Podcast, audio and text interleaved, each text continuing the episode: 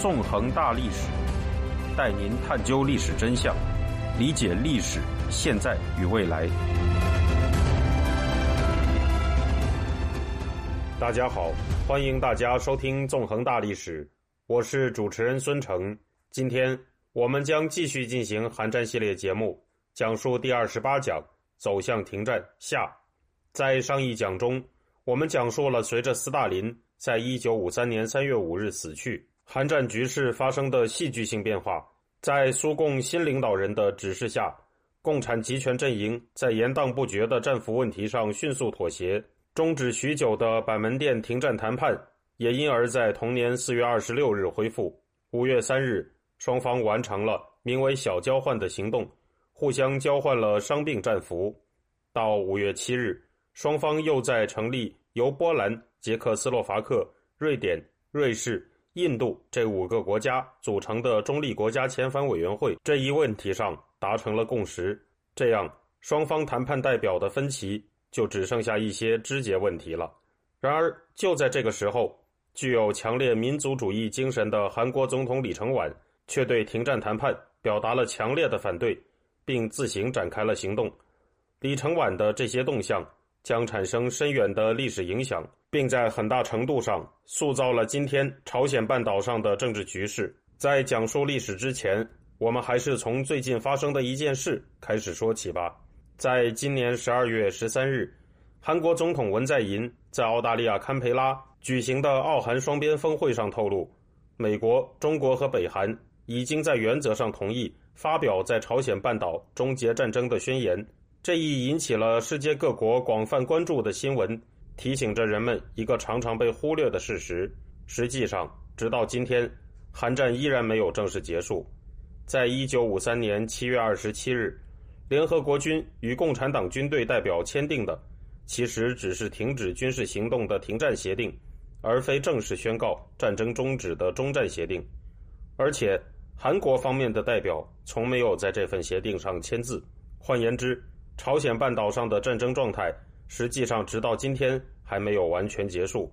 那么，为什么在经过了三年多的流血后，韩战的交战双方仅仅只是签订了这样一个停战协定呢？大韩民国的代表为什么没有在这份停战协定上签字呢？要回答这些问题，我们就要了解韩战最后两个多月的历史了。李承晚出生于1875年，自幼接受儒家教育，又曾在年轻时入读美国卫理公会创办的西式学校，并很早就投入了反抗日本统治的韩国独立运动。他也曾于1910年在美国普林斯顿大学获得过博士学位，是美国历史上首位获得博士学位的亚洲人。1919年，流亡海外的韩人成立了大韩民国临时政府，李承晚曾就任这一政府的首任临时大总统。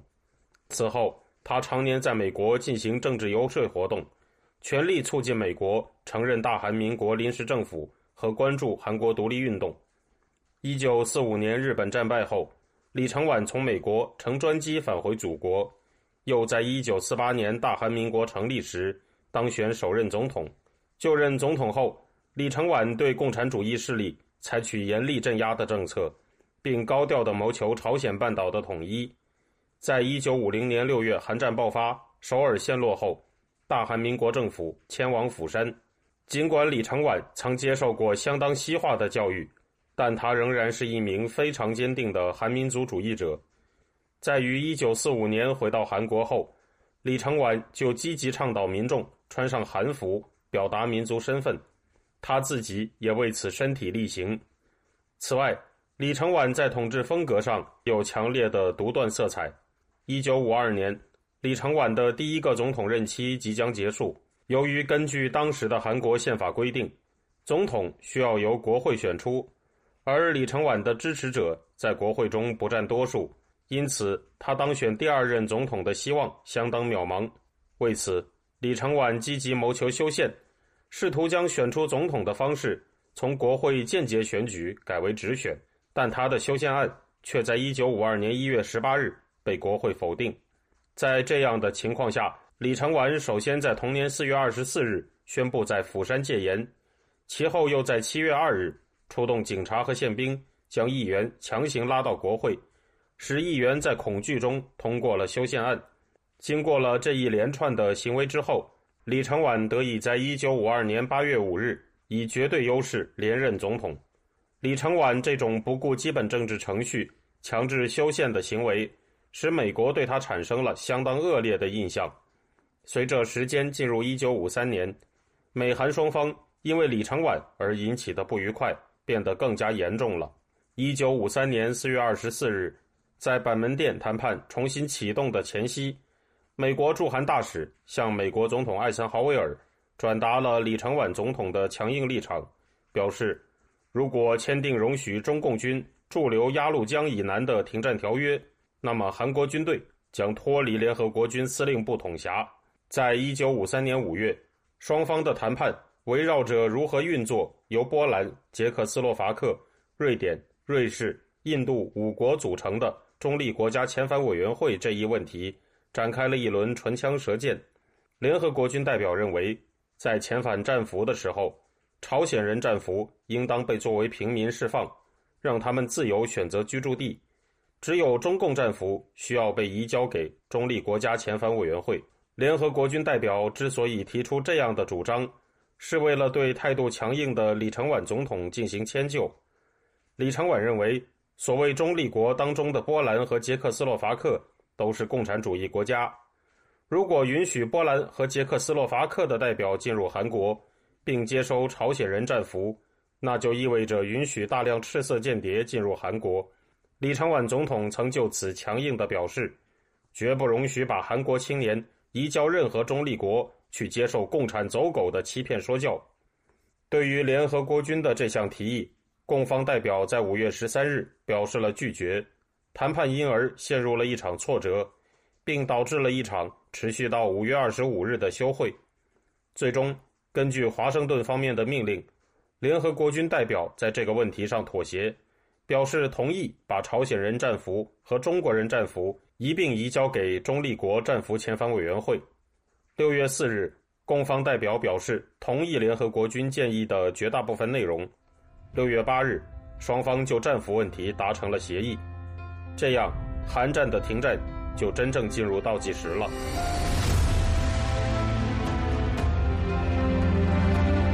听众朋友，您现在收听的是自由亚洲电台纵横大历史栏目，我是主持人孙成。对于联合国军的妥协，李承晚表达了强烈的愤怒。他在六月六日发表声明，表示联合国军和共方的协议不可接受，并提出应当首先签订美韩共同防御条约。为了表示抗议，李承晚下令撤回了在美国受训的韩国军官，并让韩国代表撤出了在板门店的联合国军停战谈判代表团。六月十八日，李承晚命令韩国军队。进行了一次擅自行动，将位于朝鲜半岛南部釜山、马山、论山等地四个战俘营的大门打开，释放了大批不愿意被遣返回北韩的战俘。由于这些战俘营基本上由韩军负责看守，营内的美方人员根本无法阻止汹涌出逃的人流。在四个战俘营中被关押的三万五千名北韩战俘里，有两万五千人在第一天就逃走了，分散到了韩国民间。到了六月底，四个战俘营里只剩下了八千六百名北韩俘虏。在通过这样强硬的表态表达了自己的愤怒后，李承晚也得到了美方关于尽快起草美韩共同防御条约的承诺。这样，李承晚就在七月九日表示妥协，说韩方虽然不会签署停战协定，但也不会破坏它。在战争的最后两个多月里。共产集权阵营也在战线上发起了一系列规模不小的攻势，试图通过战场上的压力，促使联合国军尽快接受共方的停战条件。此时，联合国军在战线上的军级单位由西向东分别是美国第一军、美国第九军、韩国第二军、美国第十军和韩国第一军。共产集权阵营在战场上的兵团级和军团级单位由西向东。分别是中共第十九兵团、中共第九兵团、中共第二十兵团、北韩第三军团和北韩第七军团。五月二十五日，中共的三个兵团在战线的西部和中部展开了逐渐猛烈的攻势。在一开始，最西侧的美国第一军遭到了猛烈攻击。到六月十日，中共军开始将进攻重点放在战线中部的美国第九军和韩国第二军身上。中共军的这一轮猛攻持续到了六月十八日，但战果十分有限。到攻势结束时，隶属于美国第九军的韩国首都师在金城一带的战线被击退了约三点二公里的距离。到七月十三日，中共第二十兵团集中大量兵力。在一千三百六十门火炮的掩护下，对美国第九军和韩国第二军发动了又一轮大规模的进攻。中共军把这次攻势命名为“金城反击战”，这也是他们在韩战中的最后一次大规模攻势。在这次进攻中，韩军的战线一度被敌人突破，韩国首都师陷入了溃退状态，蒙受了惨重的损失。不过，在隶属于美国第九军的美第三师。和韩国第二军各部的奋力阻击下，中共军的进攻很快就难以为继了。到七月十六日，稳住阵脚的韩国第二军开始转入反攻，收复了部分失地。到七月二十日，双方恢复了对峙状态。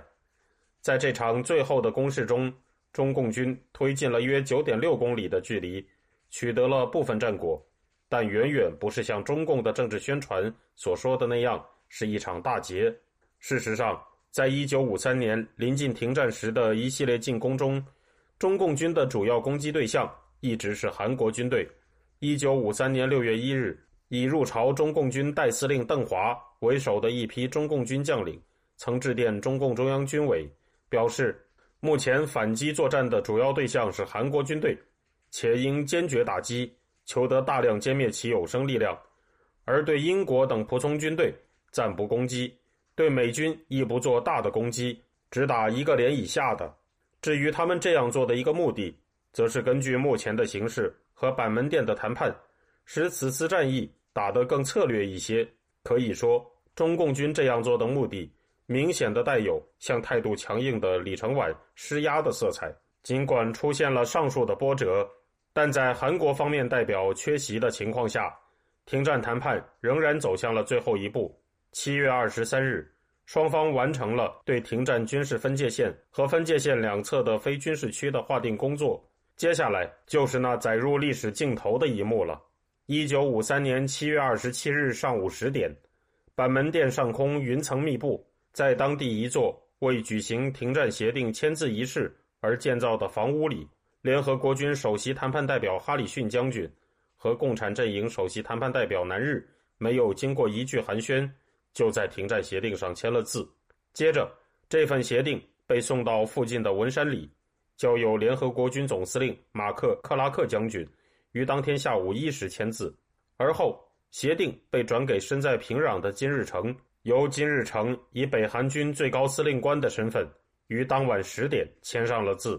而根据停战协定的规定，双方停战的时间正是这一时刻。最后。在七月二十八日上午九点半，来到开城来凤庄的中共入朝部队司令彭德怀，在协定上签下了名字。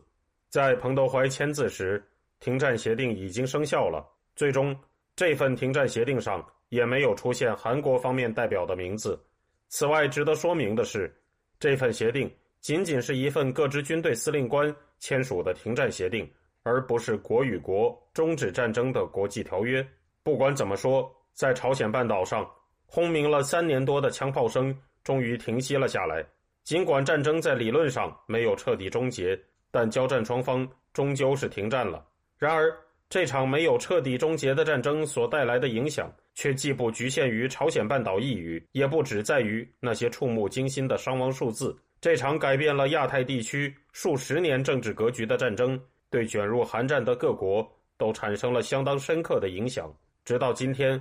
这些影响还在深刻的塑造着我们生活的时代。在这之后，我们就将进入这一系列节目的最后一个阶段，讲述韩战造成的巨大冲击和深远影响。